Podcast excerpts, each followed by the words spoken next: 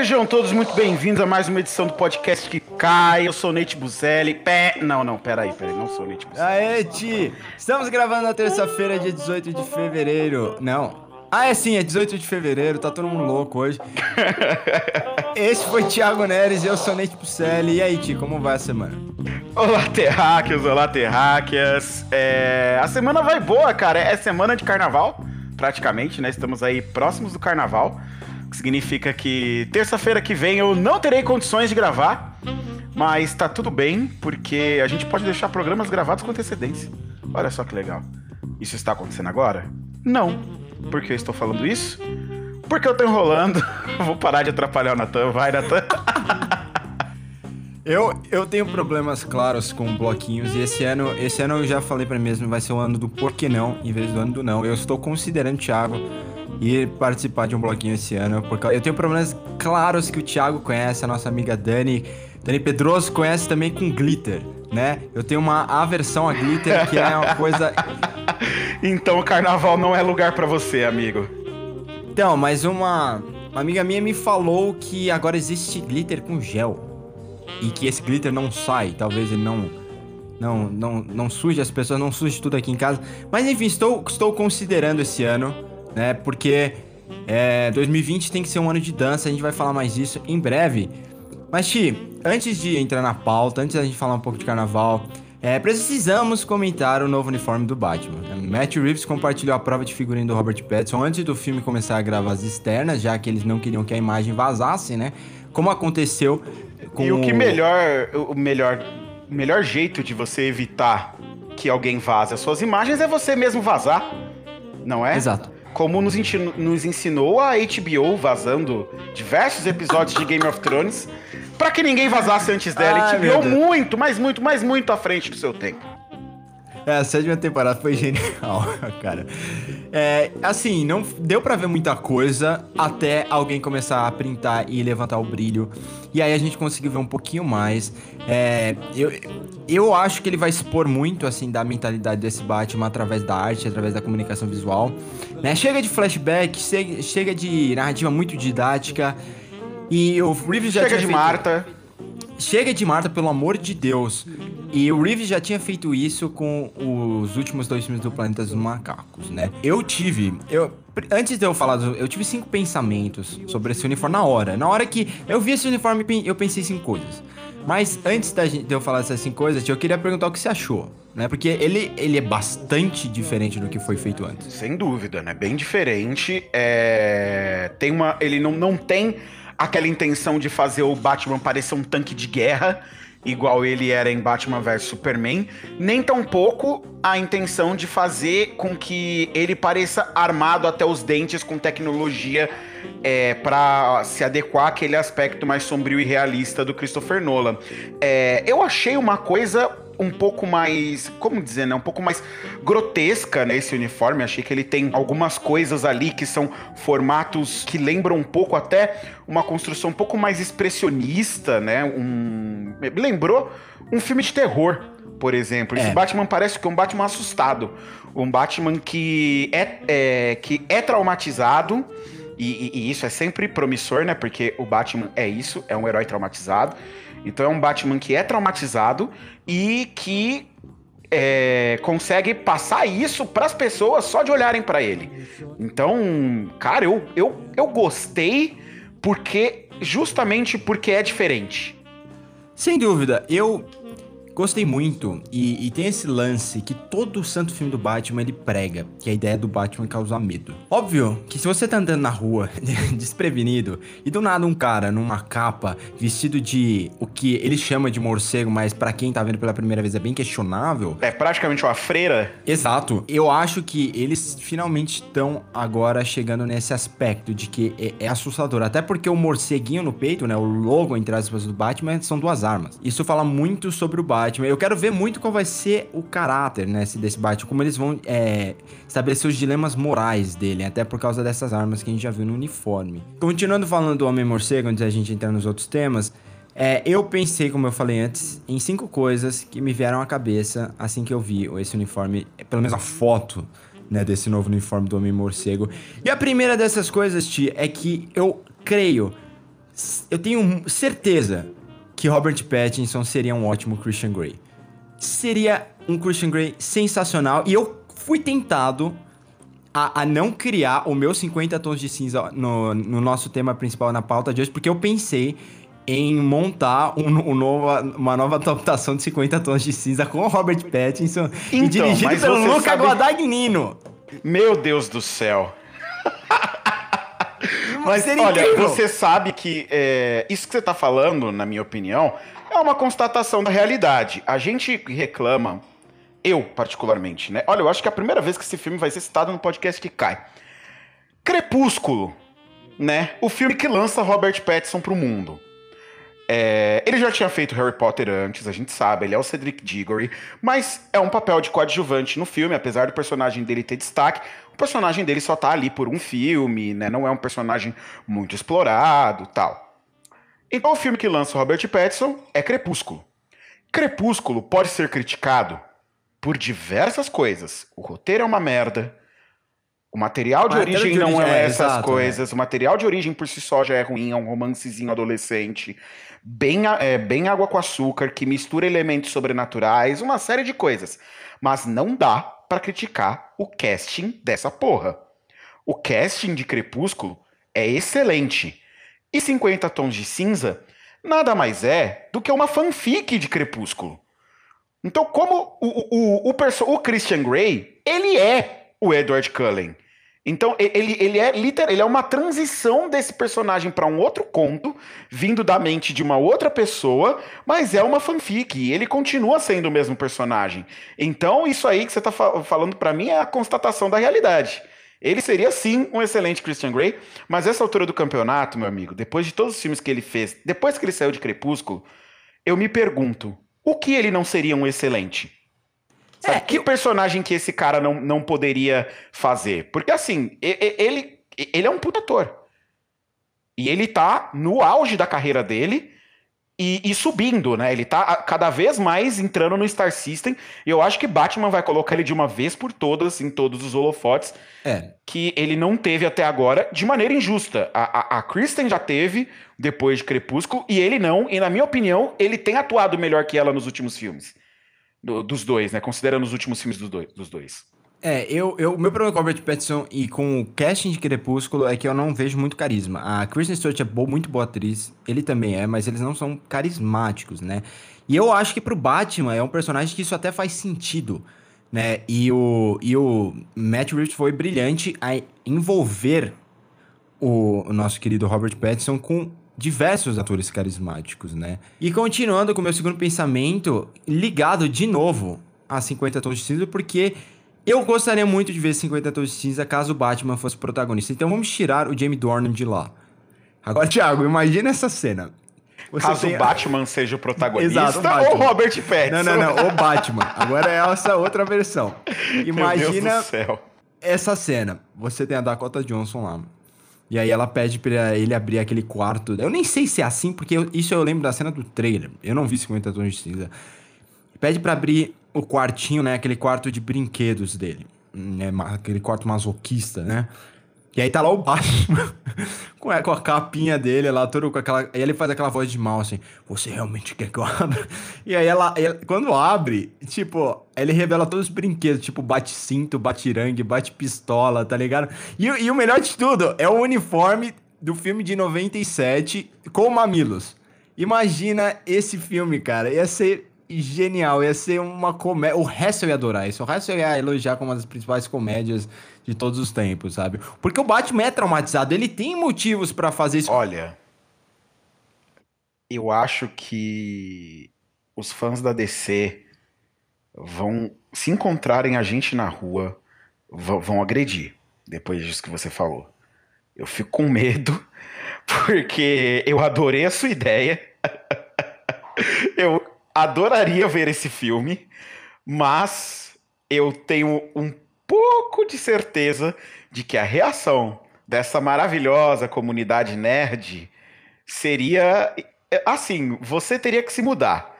É, é a, melhor, é, é a melhor maneira de descrever o que ia acontecer com você se você produzisse tal filme. É, exatamente. E o produzir o filme a gente não produz, a gente só sugere que esse é um episódio baseado em sugestões. Estamos fazendo, estaremos até o final do episódio fazendo muito isso. O meu terceiro pensamento agora não tem nada a ver com 50 tons de cinza, mas Steve, você viu que a, a luz vermelha, assim, a pouca iluminação, o, a cara de poucos amigos do Robert Pattinson dentro daquela armadura, daquele uniforme, né? Ninguém me convence que, esse, que essa não é a sequência de O Farol, chamada O Sinalizador, que é parte da trilogia de Luzes Marítimas imaginada por Robert Eggers. Tá bom. Eu acho que você tava muito doido o dia que você viu esse Batman, porque você teve ideias muito malucas, mas tudo bem, Nathan. Este é só o começo, gente. Vocês não têm ideia o que. É brincadeira. Tá, o no... meu quarto pensamento. E esse, esse, esse realmente é muito bom. Que é o The Batman deveria ser filmado todo em plano sequência, satirizando Birdman, que tenta ser uma sátira por si só de Batman. Aí concordamos. Ótimo. E enfim, meu quinto pensamento: esse uniforme do Batman parece justinho, parece que não incomoda tanto. O Batman vai provavelmente poder se mexer mais, vai poder dar uns, sei lá, uns umas cambalhotas. Triplo twist carpado. Exato, exato. Em homenagem a Daiane dos Santos. E eu fiquei imaginando, ele vai conseguir sambar, né? Eu imagino que o Batman conseguiria Puta sambar. Que pariu. Meu Deus do céu. Imagina. Esse programa vai muito longe. Imagine Batman lá na. No, no, eu ia falar autódromo, né? Mas no Sambódromo. No Sambódromo ali do AMB. Meu Deus sambando com a Gaviões, ali todo mundo de preto, aí ele pega a capa, ele gira assim. Imagina ser genial, cara. Porra, tinha que ser com a Gaviões. Bom, e falando em samba, o podcast que cai é um programa também sobre cultura pop e comunidade. Por isso, eu e o Ti preparamos um novo bloquinho para você. Se você pegou o trocadilho, é chamo para dançar ou finjo que não ouço. Nós vamos citar ideias para melhorar uma experiência em um evento, ou em um lugar específico e vamos decidir se chamamos para dançar ou fingimos que não ouvimos. Hoje, em homenagem ao carnaval que está acontecendo, ou o feriado que vai acontecer semana que vem, a gente vai falar do carnaval de rua. E aí, eu tenho aqui algumas sugestões, algumas bem loucas, algumas fazem muito sentido, não são muitas. E o Ti também tem. Ti, qual seria a sua primeira sugestão para a gente melhorar a experiência, melhorar o carnaval de rua de São Paulo? A minha primeira sugestão seria que a Prefeitura de São Paulo disponibilizasse um aplicativo que contasse um pouco mais sobre os bloquinhos, que desse detalhes para as pessoas que estão afim de escolher qual bloquinho elas querem ir, porque tem bloquinho para tudo quanto é tipo de gente. Tem bloquinho que só toca heavy metal, tem é. bloquinho que só toca axé, tem bloquinho que só toca pagode, tem bloquinho que só toca samba, tem bloquinho que é gospel. É, tem bloquinho que só toca marchinha de carnaval. Tem bloquinho que é feito exclusivamente para você levar o seu cachorro, o seu pet. E a é. música nem é tão alta. Então, assim, tem bloquinho para tudo quanto é tipo de pessoas, para todos os gostos. E, infelizmente, acesso a essas informações é difícil. Você muitas vezes precisa conversar com um amigo seu que já é um pouco mais vivido de carnaval, para que ele te conte e te dê o caminho de como você pode seguir. E se a cidade tem o objetivo de fazer com que seu carnaval atraia cada vez mais atenção das pessoas, cada vez mais turistas e gere cada vez mais renda e tudo mais, a primeira coisa a fazer é facilitar que o turista tenha acesso às informações sobre o evento. Então, minha primeira melhoria imediata seria desenvolver esse aplicativo, cadastrar cada um dos bloquinhos que tem alvará da prefeitura para poder ocorrer com as suas datas tudo certinho, colocar todas as datas, o que, o que toca em cada bloquinho, a indica, indicação de faixa etária é muito importante, o que, que pode levar, o que pode deixar de levar. Então, informações úteis para turistas que estão chegando na cidade ou mesmo pessoas da cidade que querem passar a usar o carnaval. É, tem um motivo para que se chamam bloquinhos, né? É porque literalmente são blocos em que pessoas se reúnem e cada um tem seu, seu próprio tema, né? Teve uma. O Aloca fez um bloquinho no, na Faria Lima, domingo, e ele chamou de Raven. Sim. É, isso não aconteceria há alguns anos. Mas, enquanto o Tite, eu, viu, Ti? Só pra deixar claro, eu chamo para dançar a sua ideia. Quero deixar aí. Você também pode entrar nas nossas redes sociais, arroba podcast que cai, ou conversar com a gente, arroba Sivers, arroba Thiago Godzilla, pra falar se você chama pra dançar ou finge que não ouve. Porque é, o Ti deu uma sugestão super responsável e a minha já é tão responsável quanto, é pertinente, mas é um pouco mais maluca, né? Eu quero que tragam de volta as fraldas adultas para o carnaval. Porque banheiro químico é muito nojento. É muito nojento. E quando o pessoal tá bêbado, eles esquecem que, que você não pode, tecnicamente, usar a rua como banheiro, né? Então, tragam as fraldas adultas de volta. Olha, Natan, eu não chamo sua ideia pra dançar. não tô afim de, de, de usar fraldas adultas. Mas eu, a eu minha falando- ideia. mas a minha segunda sugestão, ela vai no mesmo caminho que a sua, que é o xixizão. Aquele momento em que. Assim, eu, eu, eu não sei se os nossos ouvintes são que nem eu. é, mas eu sou cervejeiro, eu gosto de tomar cerveja. E você vai tomar cerveja, cerveja dá vontade de mijar, dá vontade de ir no banheiro fazer esse xixi. E uma vez que você tá no meio do bloquinho de carnaval, é foda você realmente ter que usar banheiro químico. O banheiro químico é uma porra, é nojento e tudo mais. Mas, quando você é homem, você consegue usar. Se você não tiver afim de ir no banheiro químico, e aí quem sou eu pra julgar, mas vou dizer que é errado, mas não, não, não devam fazer, mas enfim, é carnaval, as pessoas realmente fazem isso. Você sempre pode ir atrás de uma árvore lá e se aliviar. Agora, quando você não tem um pênis, meu amigo, e aí você pode ser o, o- o homem ou mulher, né? Mas enfim, quando você não tem um pênis que facilita você a urinar, a vida fica difícil. Né? E eu acho que a gente tem que tornar o carnaval também um pouco mais acessível para essas pessoas nesse sentido e criar banheiros químicos que tenham uma estrutura que permita a- a- a- as meninas e qualquer outras pessoas, quaisquer outras pessoas que não tenham pênis a conseguirem usar os banheiros químicos Sem sem dúvida. terem que fazer um malabarismo digno de, de- de um trapezista, né? Então, é, a criação de banheiros químicos para pessoas sem pênis é urgente no carnaval. É, eu vou, eu vou mais até. Tipo, o- as mulheres, elas seguram isso por mais tempo, elas se controlam por mais tempo porque elas são cientes disso. Os homens não. Né? Que é basicamente uma grande alegoria da nossa sociedade. De... E, e, tipo, os homens, eles fazem basicamente o que eles querem, porque basicamente eles podem, né? E eu acho que os homens têm que ser mais, assim, eles têm que pensar duas vezes antes do que eles estão fazendo e pensar mais nos outros. É basicamente isso. E a gente sabe a gente tem a certeza de quem faz essas leis, quem define essas coisas não são as mulheres, infelizmente. É por isso que é, é assim, do jeito que é. Então, um carnaval mais consciente desse ponto de vista. A minha segunda sugestão, aí já é pensando qual é, o que é. O que é, qual é a vida ideal, Thiago? Qual é o sonho máximo que você tem sobre o que a sociedade poderia ser, né? Eu aposto que é igual ao meu, que é viver um musical, em que as pessoas se Claro. expressem cantando e dançando a- em Isso. todos os momentos. Hoje, E- Esse é o sonho de qualquer pessoa normal. Brasileiro médio sonha em viver um musical. Hoje eu estava voltando para casa, né, e estava começando a chover, e eu estava ouvindo música. E eu me senti, eu- a música tava num ritmo legal, e eu tava correndo para voltar para casa para tomar menos chuva. E eu comecei a dançar na rua ao, ao ritmo da música, sabe? E aí um cara passou e olhou para mim estranho Enquanto assim. corria. Enquanto corria, enquanto corria, quase caí algumas vezes. Felizmente não, até porque eu venho praticando isso há alguns anos, né? Que eu venho dançando na rua assim, como um louco. Mas é, é a vida, né? Enquanto vocês é, dançam na rua só na época do carnaval, eu faço isso o ano inteiro, gente. Aprendam. É. Olha aí, jogando na cara. E o ideal é realmente que a, a gente vive um musical. Então algumas pessoas dançam, algumas cantam, algumas dançam e cantam. Então eu- a gente precisa de danças ensaiadas em volta dos trios elétricos para planos aéreos fabulosos.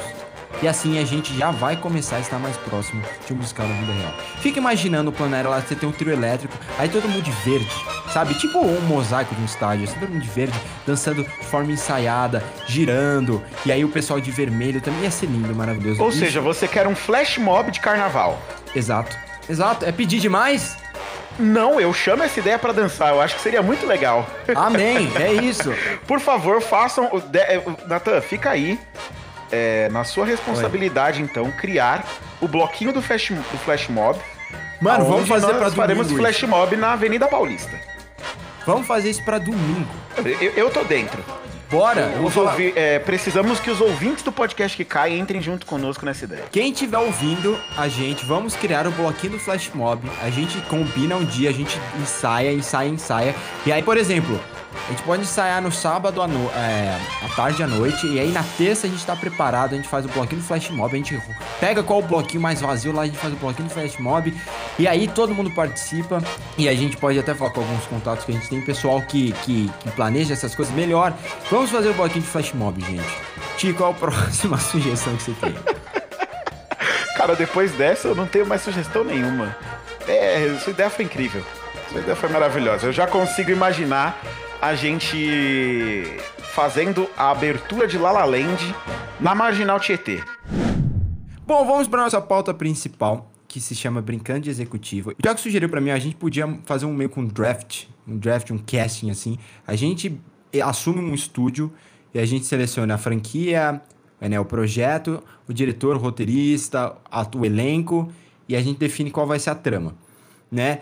E aí, a gente conversando durante essa semana, a gente definiu que seria legal a gente pegar é, biografias, né? É, Não vamos pegar matéria original, porque não teria graça, é porque a gente pode vir com nossos próprios projetos, né? Mas enfim, pegar material Talvez um dia a gente venha com os nossos próprios projetos também pra vocês verem, mas Ah, não, a, a, gente ideia vai vir um dia. é que o quadro faça algo diferente, né?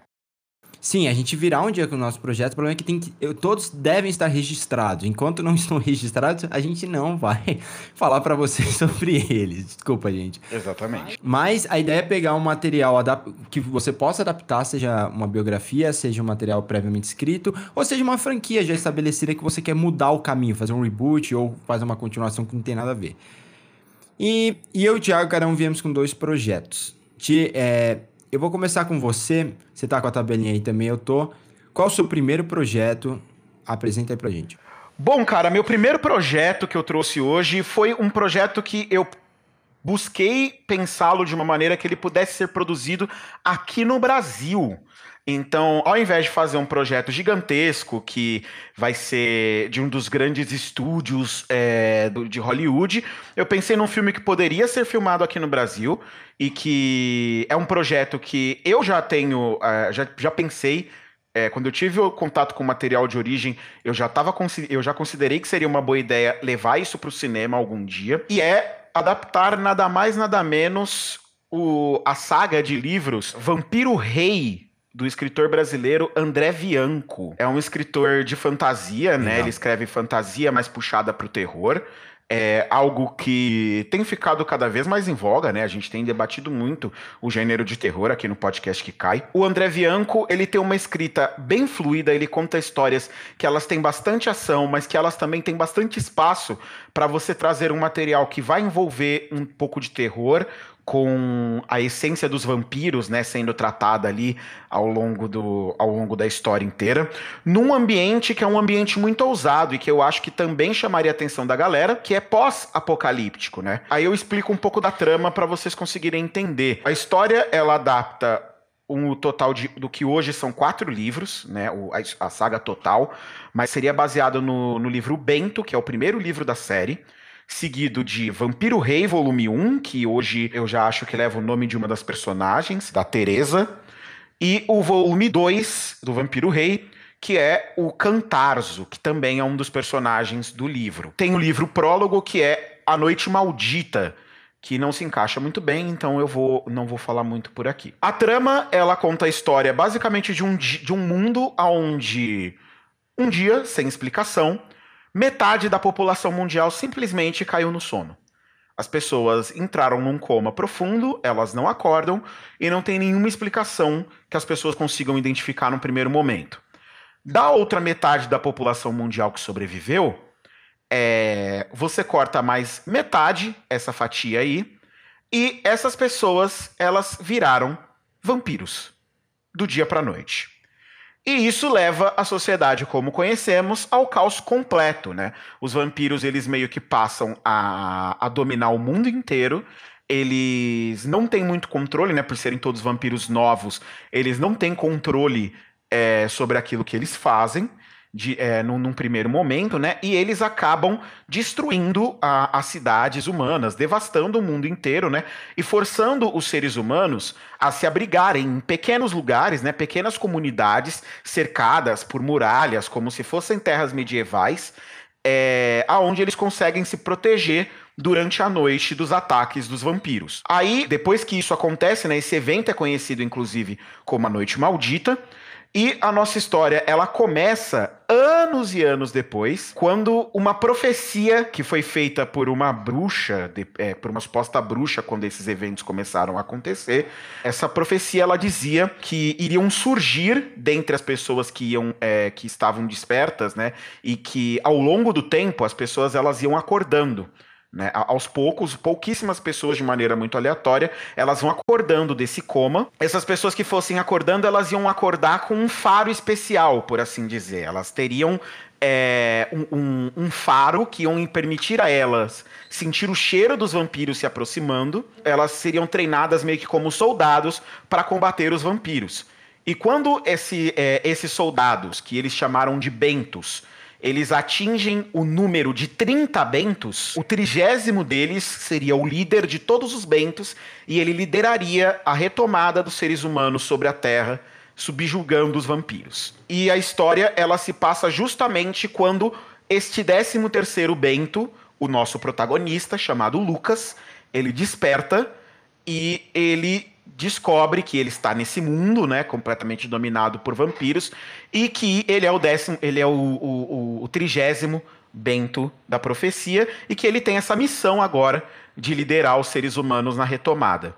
É legal porque esse mundo pós-apocalíptico tomado por vampiros, essa história toda, ela se passa aqui no Brasil. É uma fantasia de vampiro com toques absurdos de The Walking Dead, por exemplo, né, pelo seu caráter pós-apocalíptico, que eu acho que funcionaria muito bem numa tela grande, como a humanidade ela perdeu, né, o controle do mundo, é muito difícil você ter munição para armas, então os bentos, eles geralmente lutam com lâminas contra os vampiros. Então tem possibilidades inúmeras de cenas de ação. Então é muita coisa numa frase também, para dizer que não poderia ser uma ideia legal, que não poderia ser uma aventura interessante. Quem que vai dirigir isso? Quem é? Qual estúdio, né, que vai tomar conta disso? Quem vai dirigir? Qual elenco? Então, o, o meu projeto não, não vai para um estúdio, né? Porque aqui no Brasil não temos estúdios.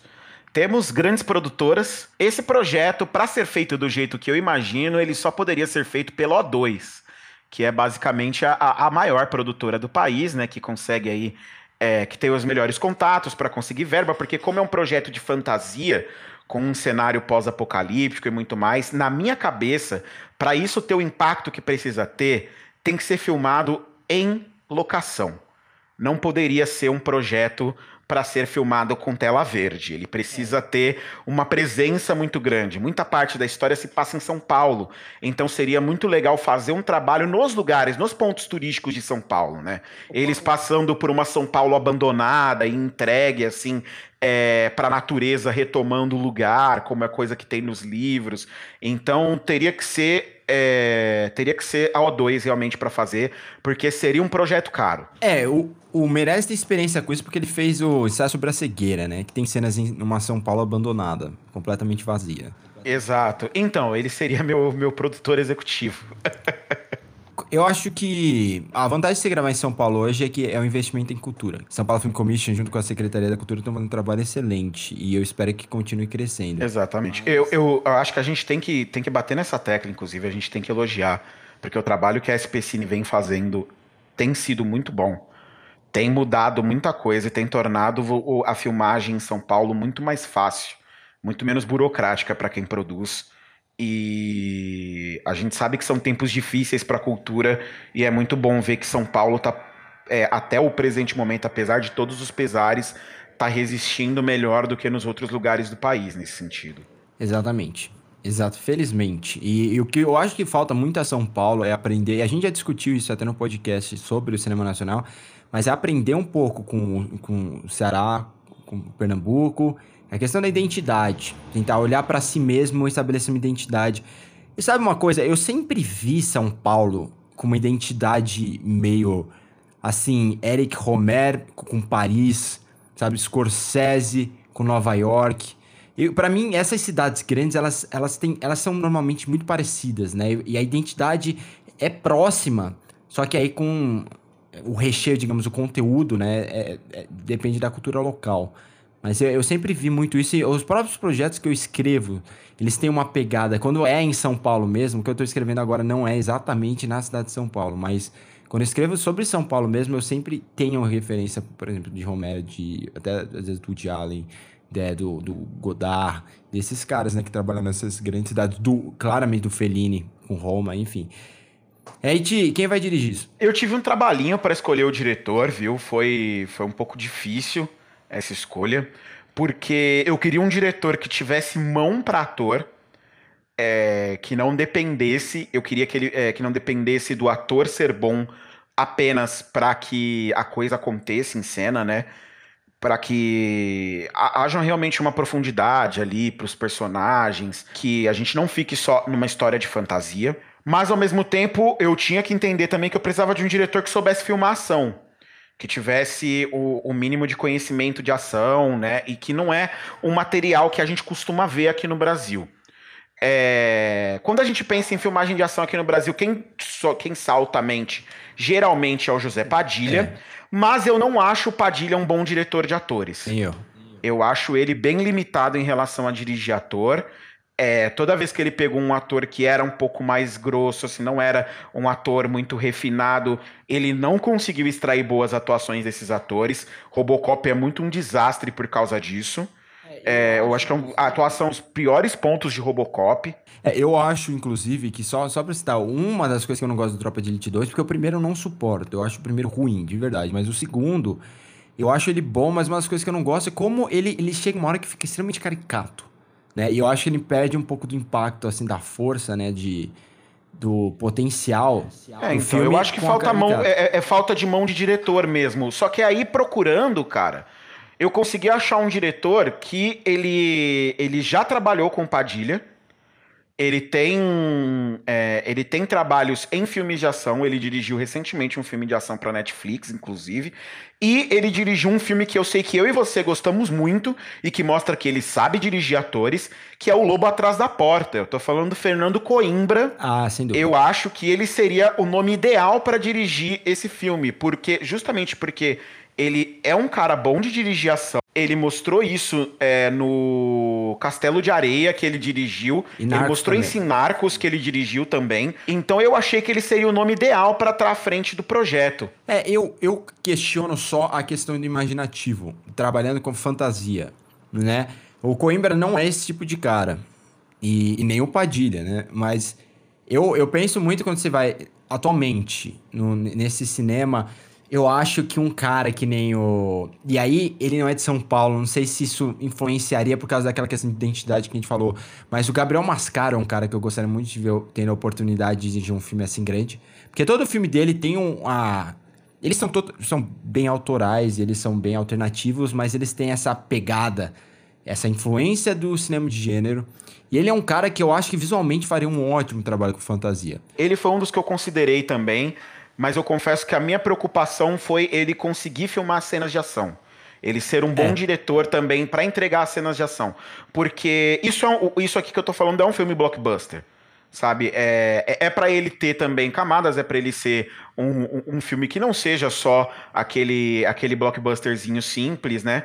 É, tanto que vocês vão ver algumas coisas aqui mais que eu pensei pro projeto que vão denotar o que, que eu quero, né? Para onde que eu quero que, que, que esse filme vá mas ele precisa também entregar em cenas de ação. E aí foi isso que me fez escolher o Coimbra no lugar do Mascaro. Mas ele, ele foi, foi do, também dos que eu considerei. Se eu tô no seu lugar, eu considerei ou ele, mas eu ainda acho que eu iria pro pessoal de São eu, eu consideraria ainda mais a Juliana Rojas e o Marco Dutra. Assim, eu tenho meus problemas com Boas Maneiras. Eu acho que ele é um filme que tem uma mitologia muito interessante. Ele é bem dirigido na questão de atores. Né? Eu acho que é um filme diversos problemas de enquadramento, de você entender o, o, potencial dramático da cena, a emoção que você quer ressaltar na cena. E eu acho que isso você conseguiria, é, assim, corrigir um pouco com um diretor de fotografia muito experiente, talvez trazer um diretor de fora. Até como o, o Padilha fez com Tropa de Elite, na qual ele trouxe uma equipe de som e de efeitos especificamente dos Estados Unidos. É, então eu acho que assim, se eu tivesse que escolher, eu escolheria. É, mas assim, é o seu projeto, lógico, mas eu, eu ainda acho que eu iria um pouco mais com a parte imaginativa como a prioridade desse ponto. Mas eu entendo completamente a linha que você tá. E assim, só para deixar claro, eu prefiro, eu gosto mais do Coimbra como diretor, né? Do que eu gosto, por exemplo, do, do Marco Dutra e da Juliana Rojas, que eu gosto mais deles como roteiristas. Mas eu penso muito nessa questão da criatividade visual, sabe?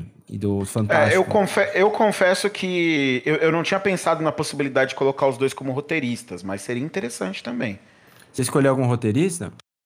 Então, o roteiro eu deixaria para o Coimbra fazer do jeito dele mesmo. Eu colocaria tá. ele também como roteirista, além de diretor. Você não, não encheria o saco dele como produtor? Olha, eu, eu, me colocar. Se, se o projeto é meu, considerando que o projeto fosse meu, aí teria o meu nome do lado dele.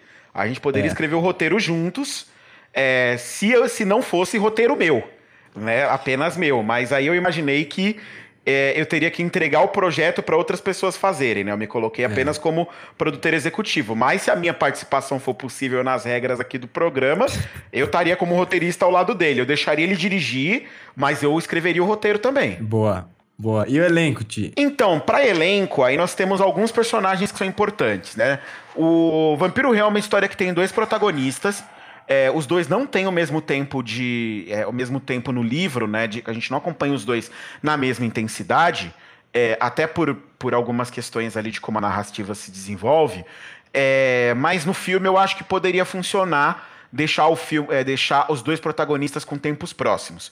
É, o Lucas, né, que eu já falei que é o 13 terceiro, o 13 terceiro não, o trigésimo Bento, eu procurei atores que tivessem já entregado um bom resultado de atuação, que a gente tivesse visto o cara indo bem atuando mais de uma vez na tela grande.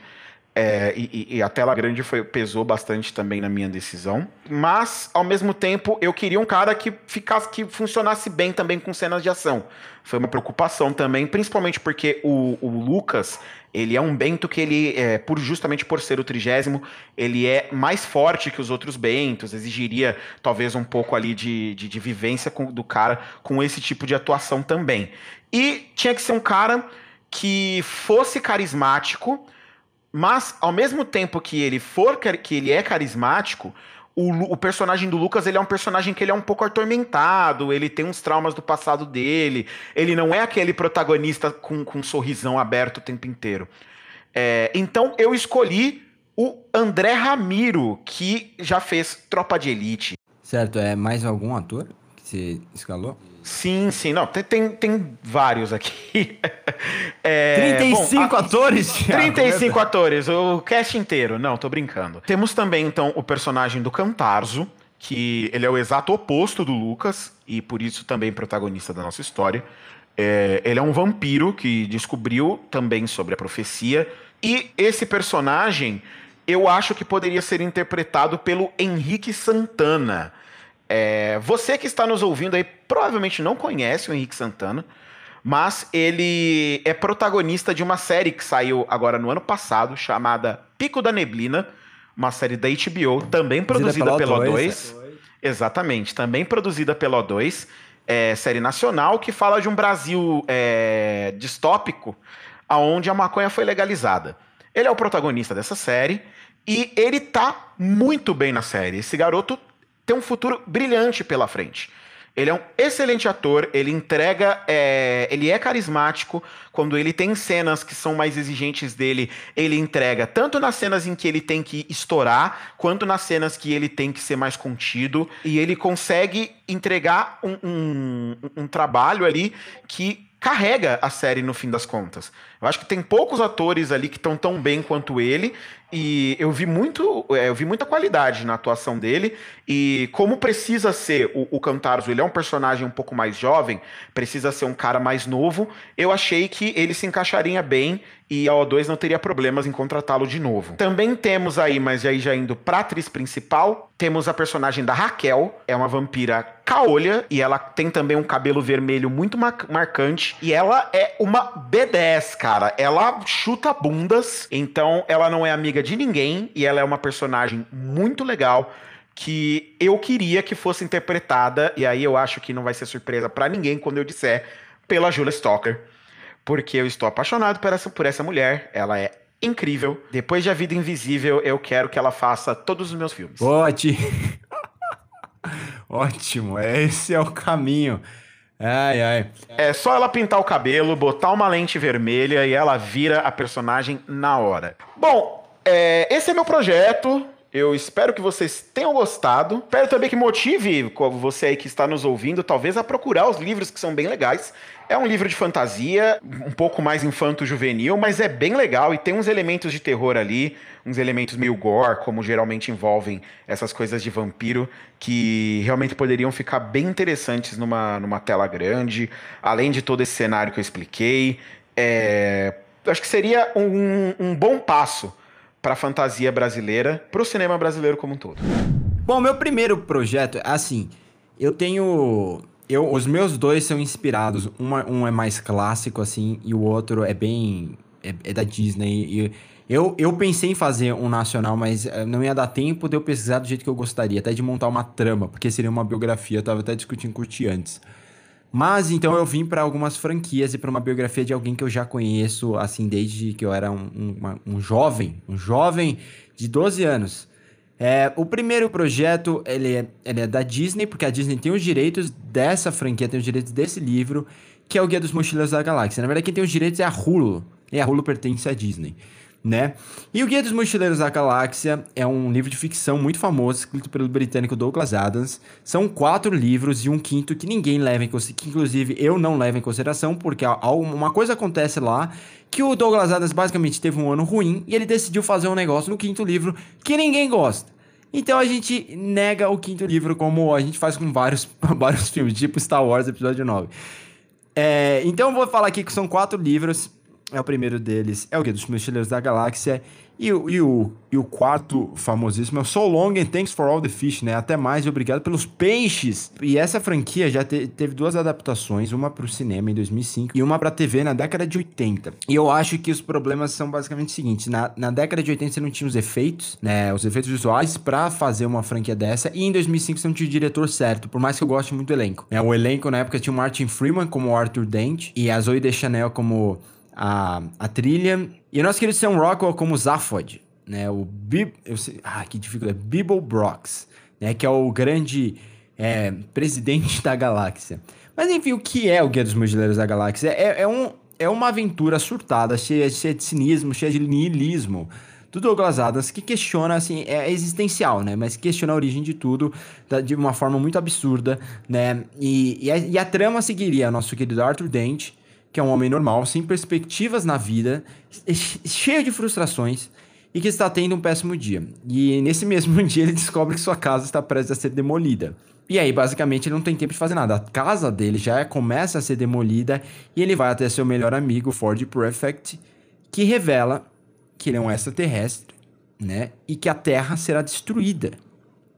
E ele chama o Arthur para fugir com ele. E quando ele foge, eles fogem assim por espaço, de mochileiros, né? E sendo sempre orientados pelo guia do mochileiro das galáxias. E eles vão parar numa nave que é chamada Coração de Ouro, que ele reencontra a trilha, que foi uma humana, que ele se apaixonou na Terra, ele conheceu ela, achou ela linda, eles se deram muito bem. E aí ela queria ir para Madagascar, ele não queria ir para Madagascar, porque afinal é uma coisa muito louca para se fazer. O Arthur é aquele tipo britânico, né? Tem que se planejar 35 horas antes dos 10 dias antes de fazer isso.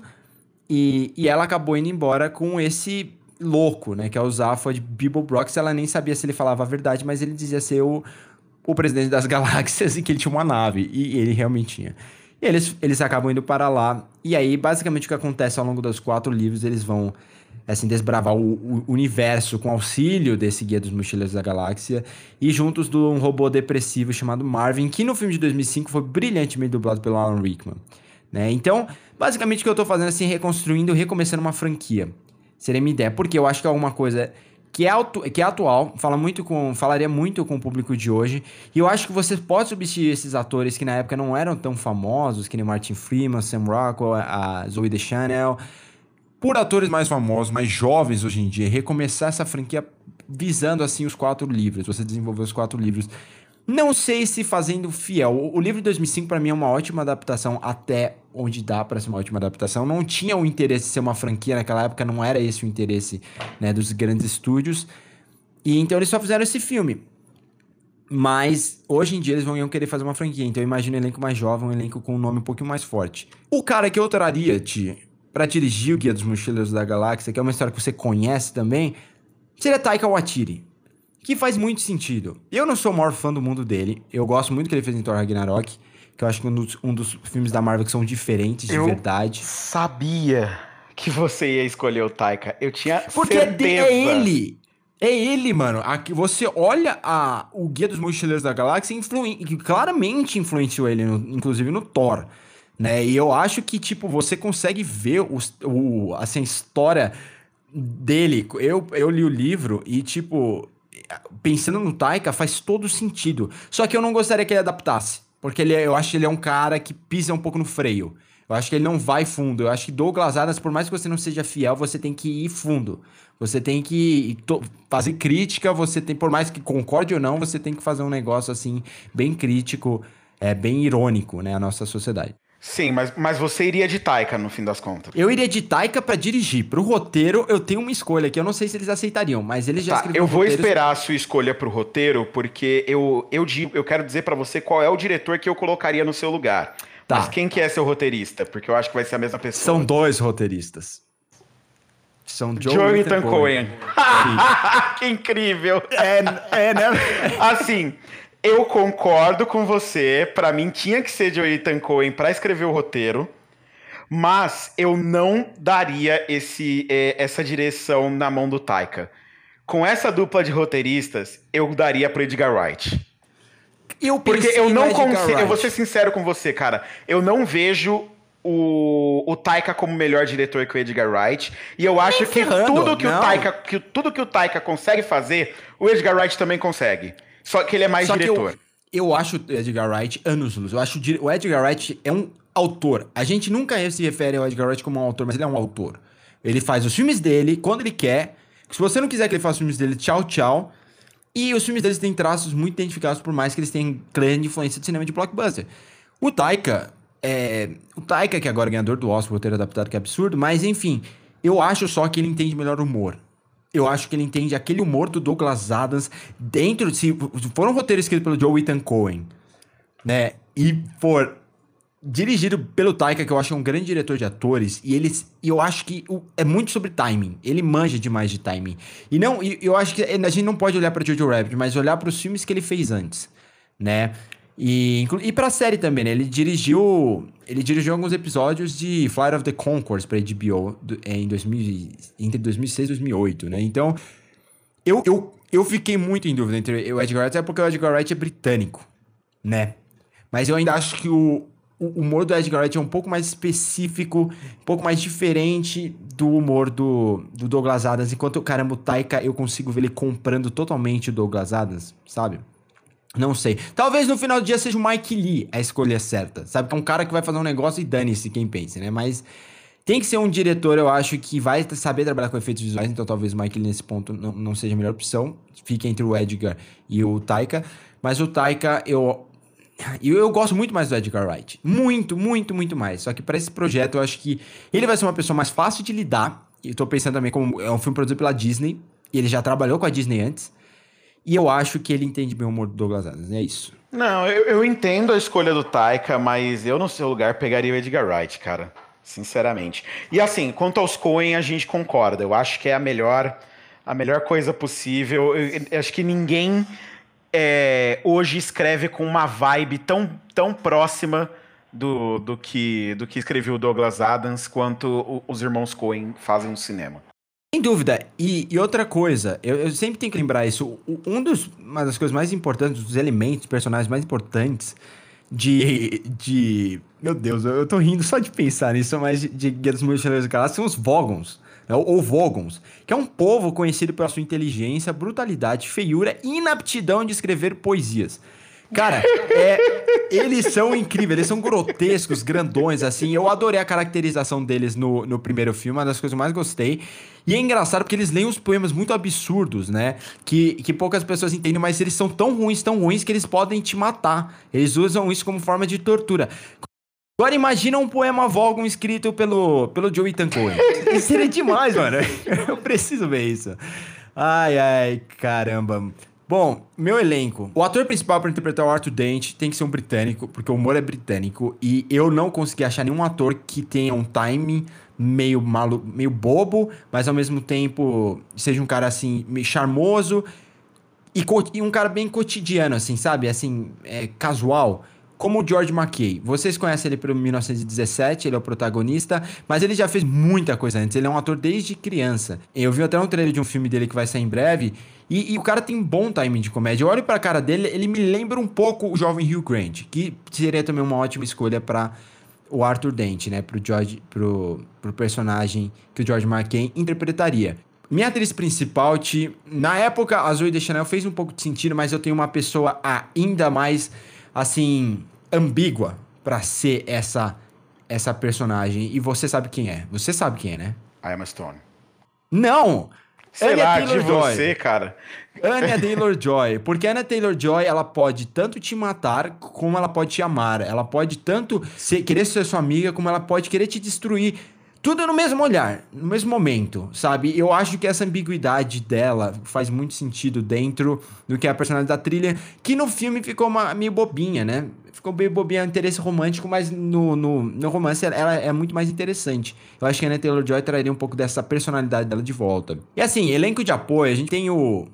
Tem o nosso querido é, Ford... Pur Ai, meu Deus, eu sempre falo Perfect, mas é o Ford Perfect que no filme anterior foi interpretado pelo Mos Def, e eu escolhi um ator jovem que fez, inclusive, um filme, não sei se você viu, que chama The, The, Last, uh, The Last Black Man in San Francisco, que é o Jonathan Majors. Ele é excelente, ele tem, eu acho que 30 anos, e para mim ele cabe perfeitamente no papel do, do, do Ford Prefect. E pro nosso querido Zaphod Beeblebrox, Timothée Chalamet. É o cara que tá no momento, ele é um cara charmoso, mas também é meio maluco e ele, te, ele tá na faixa etária perfeita para começar uma franquia. Ele também vai fazer Duna também, que já tá no espaço, tá tudo lá, tá na mesma casa, né? Apesar de Duna ter exatamente 0% a ver com, é, com Guia dos Mochileiros da Galáxia. E o restante do meu elenco, só para citar aqui, o Benedict Cumberbatch fazendo, uh, dublando Marvin, que é o nosso robô depressivo. O Taika Waititi interpretando um dos Vogons. A Rachel House interpretando também um uma personagem importante, eu acho que é uma policial. Eu, eu, esqueci agora o nome da personagem. A Rachel House sempre trabalha com o Taika Waititi, por isso que eu já coloquei ela aqui. E o Jeffrey Wright para interpretar também um dos líderes religiosos, assim, que competiu com o Zaphod pela, pelo título de presidente das galáxias. Ele alega, inclusive, que o Zaphod é, assim, meio que achou um jeito de roubar nas eleições, né? Enfim, esse é o meu projeto. Eu tenho certeza que com esse elenco, com esse diretor, até pela forma que você pode fazer o marketing em volta dele, seria um sucesso para Disney. Rapaz, eu, eu, eu sou sempre a favor de ver o Guia do Mochileiro das Galáxias de novo numa tela grande. Embora eu acho que não tem como reproduzir as coisas que o livro faz, tem coisa ali que não dá. Mas gostei da sua ideia, viu? Gostei, não, não esperava que você fosse sugerir uma adaptação do Mochileiro. Mas acho incrível. Então, eu também acho que tem coisa que não dá para pôr. Mas eu acho que hoje em dia, com o diretor. Eu gostei, eu vou ser sincero, eu gostei muito da adaptação de 2005. Eu conheci o Mochileiro através daquela adaptação. E o filme começa meio que numa pegada de musical. E, e, e, assim, o tom do filme não tem muito a ver com Douglas Adams. As questões existenciais só aparecem no final. Aquela ironia maluca não tá muito presente. Mas ele é um filme super divertido. Agora, você pega aquela, aquele ritmo de aventura e traz para um cineasta que tenha mais personalidade, chama roteiristas que vão ter a cara de pau de colocar o que precisa ser colocado no texto. Por sinal, esse filme não, seria, não estrearia é, sobre a Disney, né? É da Disney, mas é, eu gostaria que ele estreasse sobre a 20th Century Pictures, que era a 20th Century Fox. Porque eu acho que eles teriam mais liberdade para não ficar naquela coisa de PG-rated, sabe? De 10 anos, 12 anos, enfim. Bom, vamos lá pro meu então, né, cara? É... Meu segundo projeto é um pouco mais rápido de explicar, porque as pessoas já conhecem. Esse é um projeto é, pensado para grande estúdio, né?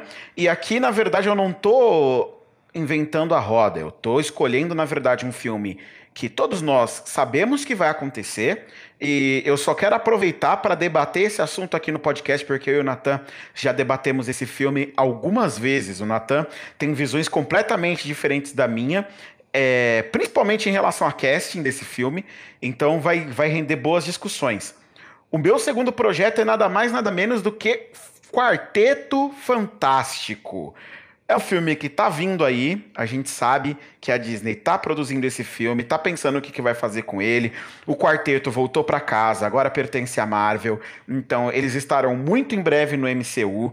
Acho que a gente deve ver um filme do quarteto aí, no, pelo menos nos próximos cinco anos. Até 2025 vai ter com certeza. E o que eu quero para esse filme do quarteto? Primeiro, eu vou falar de trama. Foi, foi mais difícil para mim me decidir qual seria a história ideal do quarteto para adaptar. Para mim, o quarteto tem uma história que é absoluta, que é o julgamento de Galactus. Eu sei que isso é o que o Nathan quer ver no cinema. Por quê? Porque obrigatoriamente teria o surfista prateado e o Natan ama o surfista prateado. Sim, eu queria deixar Mas... claro que eu amo o surfista prateado. Eu, inclusive, tenho um, um projeto de filme de surfista prateado, Disney me liga. Então, é isso. Né? O Natan quer ver o surfista no cinema. Ele quer ser o surfista prateado, inclusive. Também, eu gostaria muito de ser o surfista prateado no cinema Disney tem, se vocês viram que o Oscar foi influenciado pela gente, também entre em contato aí. É, mas apesar disso tudo, eu acredito que há uma coisa que eu tenho que levar em consideração na hora de, na hora de vender meu peixe pra Disney, né? E falar, ó, vai por aqui que vai dar tudo certo. Eu tenho que escolher a história que melhor se conecta com o que eles querem fazer pro universo Marvel. Neste caso específico, e eu acho que ainda tem como voltar atrás nessa brincadeira aqui que eles começaram com os filmes mais recentes, eu apostaria em Guerras Secretas. Então seria um primeiro filme do quarteto aí para dividir numa série de três filmes que guiariam as guerras secretas que nos quadrinhos também começam nas HQs do quarteto. Né? Então seria muito importante que isso também acontecesse no cinema e seria muito bacana ver é, as guerras secretas sendo adaptadas dentro do MCU. Para isso, para esta missão importante, e aí vem os pontos onde eu sei que o Nathanael vai fugir de tanto discordar de mim, eu acho que tem um cara que tá batendo na porta aí da Marvel e que tá ali na boca miúda, né? Cada é, socialzinha que existe em Hollywood, ele fica falando, pô, eu ia adorar entrar pro MCU. O nosso querido Jim de The Office, um baita ator, vi, é, recentemente começou a carreira como diretor, fez Um Lugar Silencioso, tá prestes a estrear o 2 aí, que parece que vai ser um filme também bem bacana, e parece que tudo o que ele faz nos últimos anos é tentar se viabilizar como um super-herói da Marvel. E agora, como diretor, ele teria a possibilidade não só de atuar no filme, mas também de dirigir. E pelo que ele fez até agora, eu acho que ele sim seria um bom nome para assumir a direção do Quarteto Fantástico. A Marvel geralmente não procura grandíssimos diretores, diretores absurdamente renomados. Então você não precisa ser um diretor super experiente, você precisa ser um diretor competente, executar com qualidade humor, executar com qualidade cenas de ação e executar filmes que a galera goste de assistir é, efetivamente. Então eu coloquei ele aqui como os dois, diretor, roteirista e, óbvio, que ele poderia realizar o sonho de infância dele e ser ninguém mais, ninguém menos que Reed Richards. Ele tem a cara, ele tem o queixo quadrado necessário, ele fica bem sem barba, ele fica bem com barba. Dá para imaginar facilmente aqueles esquinho branco no cabelo dele ali, porque ele já tá no, numa idadezinha legal, ele já tem aquela cara de, de pai carrancudo que ele mostrou que ele sabe ter num lugar silencioso. Então, funciona perfeitamente e, e, não obstante, né, não, não como se não fosse suficiente ele fazer tudo o que ele vem fazendo, ele botou a esposa dele junto com ele porque ele falou, bom, se eu posso interpretar o Reed Richards, por que, que a minha esposa não Sim. pode ser a Susan Storm? Então, ninguém mais, ninguém menos do que Emily Blunt pro papel. Né? Eles têm uma química absurda, eles se sairiam super bem. A gente sabe, a gente já viu Tá tudo aí no portfólio deles. Até aqui, nenhuma surpresa. A Marvel não está fazendo nenhum esforço em aceitar o meu casting. Daqui em diante, as coisas começam a complicar, porque nós precisamos de um bom Johnny Storm. E isso não é fácil. Pode parecer fácil, mas não é. Porque ele tem que ser um babaca. Você vai sugerir aquele mesmo? Mas ele tem que ter muito carisma. E o único nome. O único não, vai, tem outros. Mas o melhor um bom nome. babaca. É o bom Tem babaca. que ser um bom babaca. Eu fico, entendi. sinceramente, eu fico entre dois caras. Um que, eu, um que eu acho que o Nathan será mais simpático e outro que eu acho que ele vai. Ele, ele não- eu sei que ele não gosta. Zac Efron. E no começo, o personagem é canastrão. O John é um. O Johnny, perdão, é um cara canastrão. Então eu acho que o Zac Efron combinaria perfeitamente com o personagem, sabe? Se você quiser um ator um pouco melhor, que faça coisas que, é, que, seja comprovadamente melhor ator, mas que também tem essa, é, é, essa vibe, aí o nome que surge forte pra mim é o Taron Egerton. O Terry Egerton é, é- não, eu não acho ele, ele é mais sensível. Até a forma que ele atua. O Zac Efron, ele faz o típico frat boy americano, tá ligado? O cara de universidade, lá que fica na, vive nas festas e tudo mais. O Egerton, eu acho ele mais sensível. Eu gostaria dele como Johnny Storm. Eu acho ele seria um bom, até porque o Johnny, nos quadrinhos, ele é sensível. É Até, até mais nas histórias que ele faz com o Homem-Aranha e tal. Sim, exatamente. Puta, o Taron Egerton e o Tom Holland em tela. E ele poderia cantar.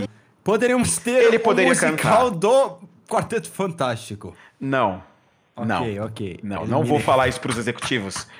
É, e, por, e- e por último, não, né? Aí temos o último do quarteto, na verdade, que é o Ben, o Coisa. Tem uma solução fácil, né? Que é o Jim Norris, que faz o Hank em, em em Breaking Bad.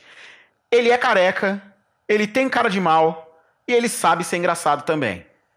Tem algumas, algumas muitas cenas, na verdade, com, em Breaking Bad, na qual ele é alívio cômico, inclusive, né? Ele tem muita cara de coisa. Até porque ele parece tem o Michael Chilix que fez o coisa. Então. É, É uma solução fácil, porque você olha pra ele e você vê o coisa ali. O Ben é um cara mais velho, ele é meio militarzão. Eu consigo ver o, o, o Dean Norris fazendo. Por último, mas não menos importante, é óbvio que nós temos que escalar Victor Von Doom. Não é mesmo? Aí eu sei que o Nathan também tem problemas, que ele gostaria de usar esse ator em outros lugares do universo Marvel, mas pra mim tem que ser ninguém mais, ninguém menos que Hugh Laurie. Não. Ele tem que ser Victor Von Doom. Esse cara vai fazer o inferno na Marvel. Tem que ser ele. Tem que ele ser seria um bom Victor Ele é Von Doom. carisma puro. Ele sabe ser magnético, ele sabe carregar uma cena, ele sabe ser Mas você acabou de falar, ele sabe ser magnético. Ele sabe ser magnético. Tem coisa mais importante magneto. pro Victor Von Doom do que ele ser magnético? Não, mas pro magneto, com certeza.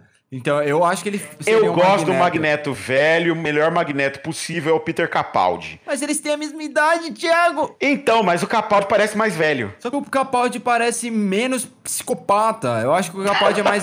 ele é mais tipo, eu quero te abraçar. Você então, mas legal. o Von Doom é mais psicopata do que o Magneto. Não sei, viu? O Von Doom, ele tem um charme, assim... É, é verdade, o, o, o Von Doom é bem psicopata. Esse ponto, sim. É, é, isso é verdade, eu tenho que dar. Porque o, o Von Doom é louco, né? Ele tem todo um Exato. trauma, assim, mas ele, ele é louco. O- os filmes que saíram até agora não conseguiram expor isso, né? Se você vai adaptar...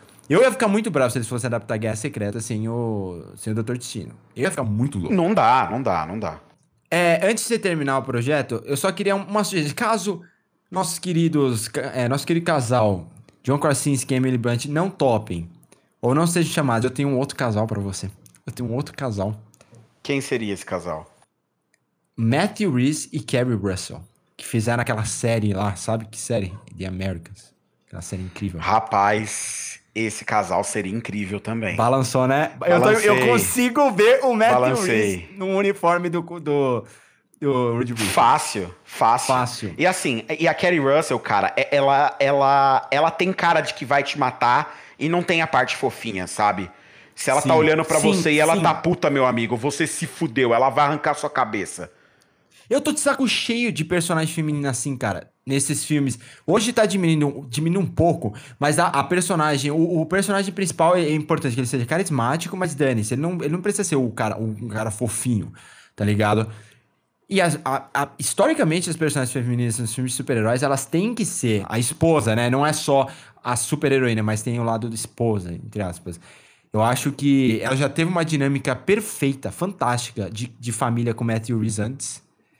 E na vida real, né? Afinal, são um casal.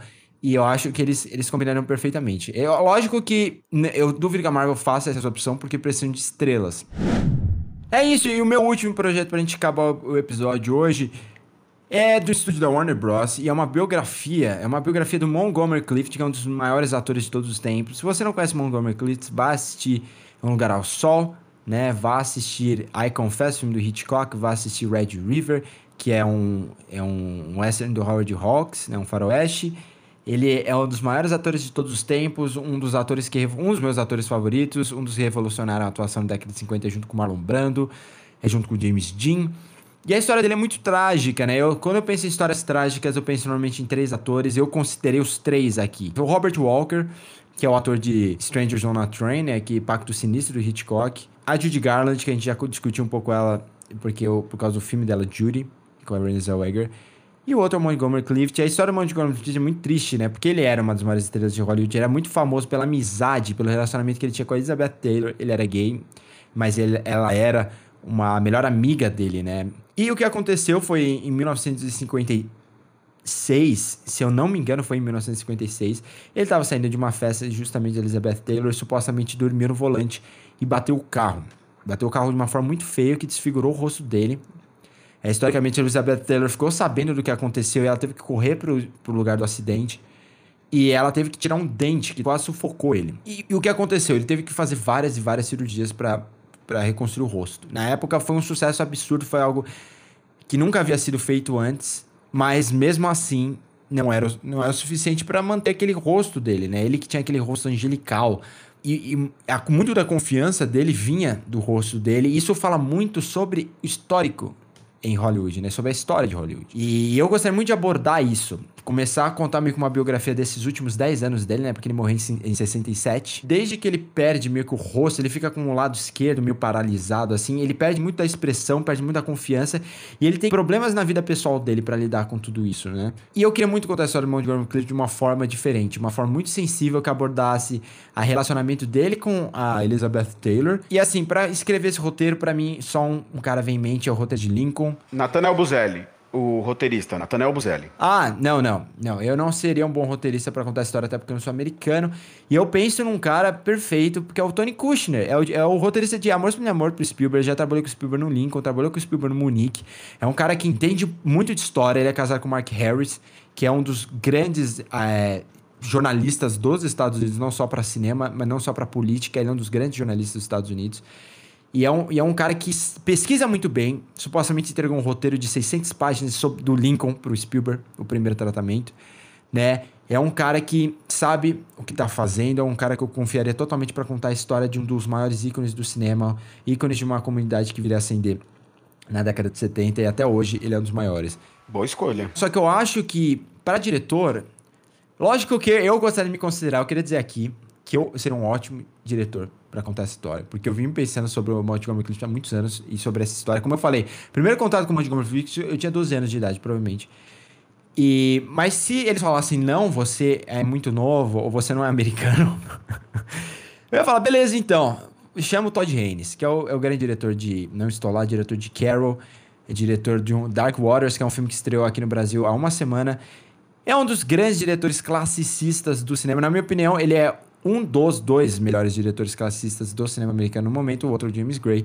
Eu acho que ele faria um trabalho incrível. Eu estou você... chocado que você não escolheu o James Gray e escolheu É ele. Eu penso. É porque não é uma história de paz. não é uma é, história sobre é, o pai. Eu acho que não é tanto sobre família. Eu acho que tem aquela coisa do glamour, tem muito década de 50. E aí eu penso em Carol, eu penso em é, Longe, Longe do Paraíso, que são filmes que ele dirigiu. E, quando, e biografia, eu sempre, por mais não é minha biografia favorita, mas a forma como ele inovou para contar a biografia do Bob Dylan, eu gostaria que ele fizesse todas as biografias, sabe? É, não, é compreensível, é compreensível. E, e para falar de elenco, aí eu, cara, eu não sei. Eu de verdade, eu, eu fiquei a tarde inteira, tarde inteira não, porque eu tenho que fazer, mas eu fiquei a noite inteira, também não, porque eu tô gravando podcast, mas eu fiquei muito tempo procurando um ator para fazer o, o Montgomery Clift que se parecesse minimamente.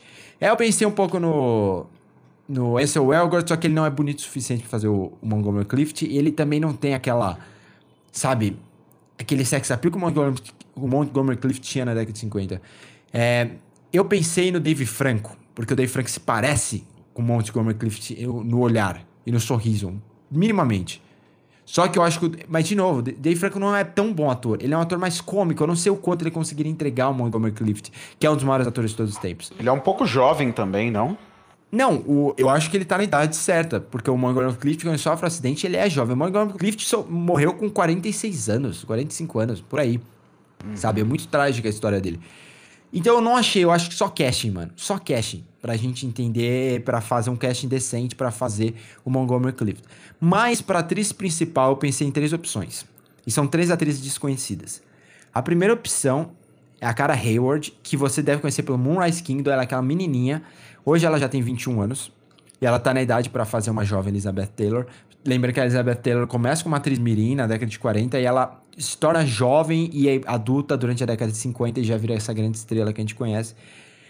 E a Carol Hayward tem essa idade, tem 21 anos. O, o, ela eu conseguiria caracterizar ela como Elizabeth Taylor. Que a Elizabeth Taylor tem um queixo, sabe, muito específico. É bem. Não é tão oval. Ele, ele meio que fica um pouquinho triangular, assim, quando cai.